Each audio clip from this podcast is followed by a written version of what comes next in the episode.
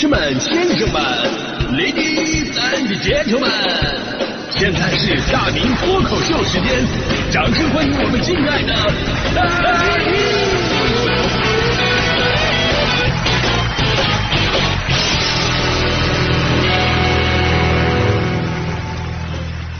欢迎各位来到今天的大明脱口秀，我是大明啊。正所谓民以食为天啊，现在早就过了解决温饱的时代了。说这一天你要是吃不到什么好吃的美食，你会觉得这一天幸福指数大大降低了。但是咱们今天说的话题呢，刚刚好啊，完全相反。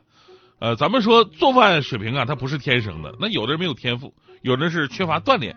所以呢，不是每个人都能熟练的制作美食，哪怕你是开饭店的老板，那做出来的饭菜也未必大家伙都喜欢呢。之前不是有个段子吗？说有个哥们上餐厅吃饭去，结果上的菜巨难吃，哎呦这难吃到底了。这哥们很不满意，对服务员说了：“你们的菜怎么这么难吃呢？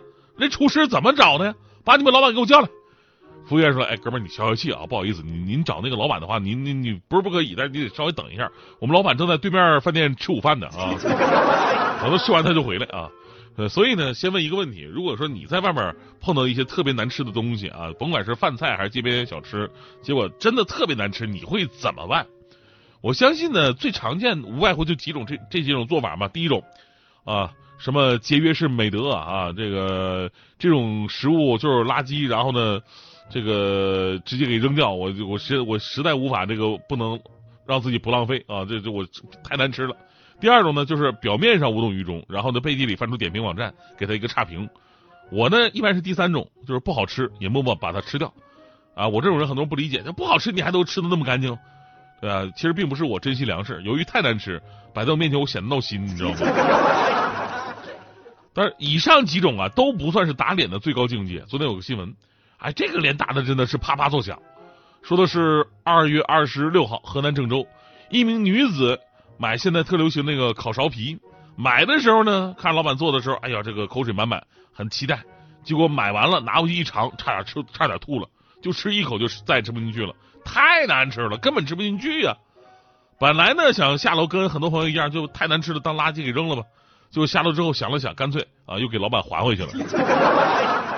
老板说：“哟，这这回头回头客呃啊，不是在不是在买啊，还还回来。”这位女士说了，说太难吃了，所以有问题一定要当面指出。老板当时无比尴尬，还在那解释呢。哎呀，这个不是难吃，这个不能凉，那放凉了它就不好吃了。呃，特别的苍白无力哈。有朋友说了，说你让这个老板以后买卖怎么做？你谁还能在他这个摊儿在那买苕皮吃了？说实话啊，我觉得恰恰相反，人都有猎奇心理。一个烤苕皮能难吃到让人原封不动的送回来，我就特别想尝尝这玩意儿到底能有多难吃。也算增长下见识啊！当然，我们说开门做生意啊，一般难吃也不至于说让顾客都骂街，大多数其实还是有自己的招牌手艺的。呃，做饭难吃的体验呢，一般在家庭当中的经历会更加的丰富。之前咱们就说过，呃，这十几年来的年轻人啊，就是亲自下厨的比例已经越来越少了，尤其是一线呢和新一线的城市，工作压力大，生活节奏快。呃，通勤时间也长，年轻人呢，基本上要么吃快餐，要么就下饭店了。真正能回家给自己做饭的人越来越少。而做饭本身呢，你是个熟练工，你只要有时间去钻研，肯定就能做的不错。那你要没时间，就偶尔做那么一两次，然后呢，想当然的上手就干，那饭呢，你肯定做的做不做不好。所以我们就一直感叹嘛，在我们这一代的印象当中，最好吃的菜永远是妈妈做的菜。而由于我们这一代做饭做的少了，技能倒退，所以我们的下一代可能就会说，最好吃的菜是姥姥做的菜啊，妈妈做的菜真难吃。小的时候呢，我们浪费粮食，爸爸妈妈教育我们，哎呀，农民伯伯辛辛苦苦种的粮食跟蔬菜，你剩下来，你对得起农民伯伯吗？而现在我们的孩子浪费粮食，我们还没张嘴呢，我们的小孩可能先教育我们，农民伯伯辛辛苦苦种的粮食和蔬菜，你为什么做的这么难吃？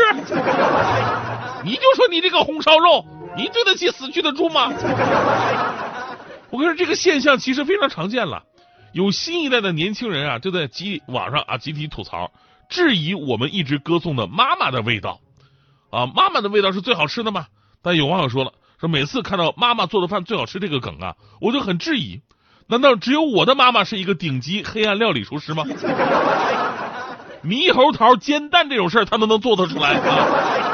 有网友随声附和说：“没错，我妈妈还会猪肉炒牛肉呢。”有网友吐槽说：“吃了妈妈做的饭，食物中毒了四次。”还有网友说了：“说我妈做的饭超级咸，我跟她说妈菜太咸的时候，她会对我说再放一会儿就好了，时间会冲淡一切。”接下来有什么吐槽自己妈妈厨艺在于炒熟就行呢？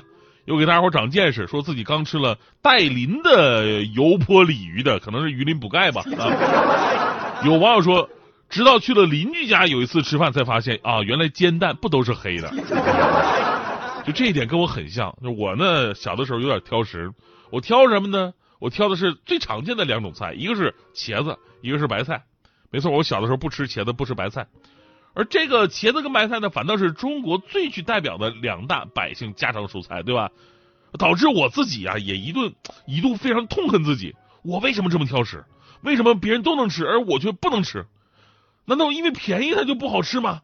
我真的是这么矫情的人吗？我痛恨我自己，所以啊，我也随着年龄的增长，我努力的我克服自己。等我妈把茄子端上来的时候，我鼓足勇气，这次我就闭着眼睛吃了，我能怎么的啊？大不了我吞进去。然后呢，我就夹起一条茄子往嘴里边塞进去，我就嚼了那么一下，我就，真心咽不下去。啊！我当时还想，怎么这么难吃的菜，你们都是怎么咽下去的？吃的还那么的香。直到后来我上了大学，我吃到了第二个人做的白菜跟茄子之后，才发现啊，原来这个东西是这个味道啊。这个好像跟我小的时候吃的不太一样啊啊，这个茄子嚼起来是软绵绵的，跟我妈做的那个脆口的茄子是不太一样的。这个。当然了啊，做饭难吃呢，也不是什么丢人的事儿，对吧？这是每个人必经的一个过程，没有人天生就做饭好吃。所以呢，妈妈们最令我们感动的是什么呀？所谓为母则刚嘛，他们不就是为了我们把自己从一个小女孩、小公主，最后变成了一个无所不能而且做饭好吃的女超人了吗？所以今天呢，我们在吐槽做饭难吃是一种什么体验的时候呢，希望这个被点到名字的朋友啊，都能知耻而后勇啊，不断的磨练自己的厨艺。毕竟在家做饭可不只是吃的放心、吃的健康那么简单。前两天咱们说到了一组新闻数据，说这个美国爱荷华大学的研究人员发现了，就是在呃与很少在外就餐，大概比方说频率也就是一周一次或者干脆我不出去吃饭的人相比，每天在外就餐大于等于两顿啊，一天两顿都在外边吃，就会导致全因死亡率增加百分之四十九，心血管疾病死亡率增加百分之十八，癌症死亡率。则增加百分之六十七。这里边有一组很有意思的数据啊，就是除了在家做饭吃更健康之外，其实饭后的劳动也非常的重要，起到关键作用。研究人员发现了，说这个做饭呢、洗碗呢、倒垃圾这些家务事儿啊，跟体育活动一样，都能锻炼身体，而且每小时消耗的热量都给你计算出来了。所以说，各位健身达们达人们啊，咱们可以对比一下这些项目跟这个健身房那些项目相比，哪个更减肥？首先呢，做饭啊，做饭每小时消耗卡路里是一百二十五到二百卡，就一瓶可乐的热量就输送出去了。当然了，如果你做饭过程当中你手不老实，就想尝一尝这块排骨熟没熟啊，那块红烧肉盐够不够啊，时不时的叨啵一口啊，把大份都叨不成小份子了，啊，估计还得增加热量啊。还有这个收拾餐具、洗碗，每个小时消耗一百三十六卡路里。而扫地跟拖地就消耗的比较多了，每小时可以消耗两百到两百五十卡路里，而倒垃圾呢，每小时可以消耗一百五到两百卡路里，啊，挺好。但是记住啊，这是一个小时的量啊，就是你得倒一个小时的垃圾。所以说，正常人家你想想怎么才能一次倒一个小时垃圾？要不大家伙把这个垃圾箱里的东西一样一样分开来扔吧。开个玩笑啊，其实就是希望大家伙能多做做饭。啊，还有一点啊，就是尤其是刚刚谈恋爱的男女朋友，其实做饭呢也能测试出对方到底适不适合结婚。所以在这里，我跟收音前的各位女士朋友们啊，分享一个就是找到人类高质量男性的办法。那怎么找到人类高质量男性呢？